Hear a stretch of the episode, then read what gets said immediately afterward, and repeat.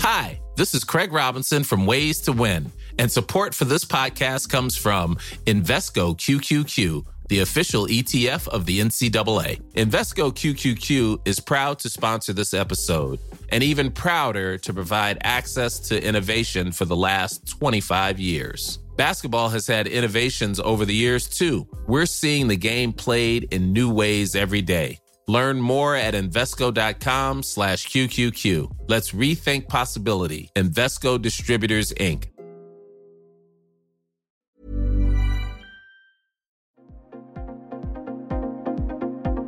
Ils sont au cœur de l'actualité ou la décrypte. Prenez des nouvelles de la France et du monde avec Fil Rouge, un podcast du Dauphiné Libéré. Boris Cyrulnik évoque la crise sanitaire du Covid et ses conséquences psychiques sur la société. D'après lui, il s'agit d'une catastrophe qui laissera des traces sans pour autant qu'il s'agisse de souvenirs et changera un nombre important d'individus. Un reportage de Frédéric Kiola. Alors forcément, c'est une aventure collective, puisqu'il y a eu plusieurs millions de morts sur la planète, puisqu'il y aura des séquelles neurologiques et psychologiques, donc il y aura forcément des traces. Euh, mais les traces, c'est pas forcément des souvenirs. Euh, beaucoup de gens ne vont pas se rendre compte qu'ils sont en train de changer. Et qu'après une catastrophe, parce que ce qui nous arrive, c'est pas une crise, c'est une catastrophe. Et après une catastrophe, presque très souvent, il y a eu des remaniements socioculturels. Alors, vous êtes le neuropsychiatre de la résilience. Est-ce que après cette catastrophe, il existe aussi une résilience collective, c'est-à-dire une sortie collective Ou est-ce qu'elle doit être impulsée sur le plan collectif? Oui, bien sûr, il y a des groupes qui sont où il y aura moins de syndromes psychotraumatiques, où il y aura moins de séquelles, on parlera d'une résilience efficace, et d'autres groupes au contraire, où il y aura beaucoup de séquelles, beaucoup de souffrances, beaucoup de syndromes psychotraumatiques, et on dira que la résilience est de mauvaise qualité. Donc de toute façon, euh, on vit en société, et maintenant, on ne fait plus tellement la distinction entre l'individu et le collectif. Hein. L'individu, c'est un morceau du collectif. C'est un morceau qui est complètement imprégné par euh, les forces, les pressions extérieures qui viennent du climat, des relations et du collectif. Donc euh, l'individu, c'est une notion occidentale. Beaucoup d'Africains et beaucoup d'Asiatiques sont étonnés, seraient étonnés par votre question. C'est une question occidentale vous voulez dire que le monde est un tout. Est-ce que la science est un tout aussi?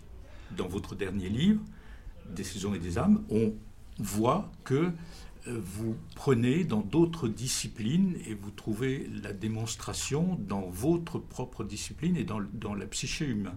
Est-ce que le monde d'après n'est pas comme ça, n'est pas plus ouvert? Alors c'est exactement ça, c'est-à-dire qu'il y, y avait déjà une tendance à combattre la fragmentation du savoir avec Edgar Morin, on a écrit un petit livre là-dessus, pour dire que la fragmentation du savoir, ça permet de faire des carrières universitaires, mais ça ne permet pas de mieux comprendre. Pour comprendre, comme un praticien, comme euh, quelqu'un de, la société, on a besoin d'intégrer des données de différentes disciplines. Euh, on a besoin d'intégrer un peu de biologie, un peu d'affectivité, un peu de psychologie, un peu de social. Et ça, c'est pas bon pour faire une carrière, mais c'est bien bon pour, faire pour comprendre. Est-ce qu'on peut, on l'a vu dans la, dans la catastrophe du Covid, que la science était contestée, ou en tout cas qu'elle avait exposé sur la place publique ces divergences? Quel est le crédit qu'on peut encore lui accorder? Alors la science n'a pas euh, exposer en public ces divergences. C'est la démarche habituelle en démarche scientifique. C'est-à-dire on fait une hypothèse, on cherche à la valider, et si on ne la valide pas, ou si elle est invalidée, on fait une autre hypothèse. Donc la science, euh, c'est la religion du doute. Donc c'est la démarche habituelle. Quand on fait euh, une découverte scientifique, on demande aux collègues vérifier. Les collègues, il y a un tribunal, le tribunal de la clinique et le tribunal des autres laboratoires scientifiques remettent en cause, et s'ils ne peuvent pas remettre en cause, c'est momentanément validé. Donc les scientifiques ont fait leur démarche habituelle.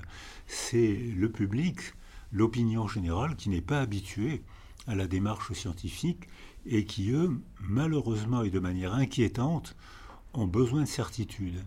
Et alors là, au lieu d'accepter le bégaiement, le doute, c'est peut-être vrai, on va vérifier, au lieu d'accepter la démarche scientifique habituelle, ils ont besoin de certitude.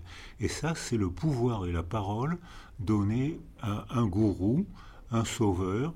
Et on voit qu'après chaque période de catastrophe, ou dans une culture de catastrophe, il y a énormément de gourous qui arrivent. Et là, actuellement, on voit que en deux ans, on fleurit une quantité stupéfiante de théories qui ne reposent sur rien, euh, mais que les gens inquiets acceptent avec plaisir.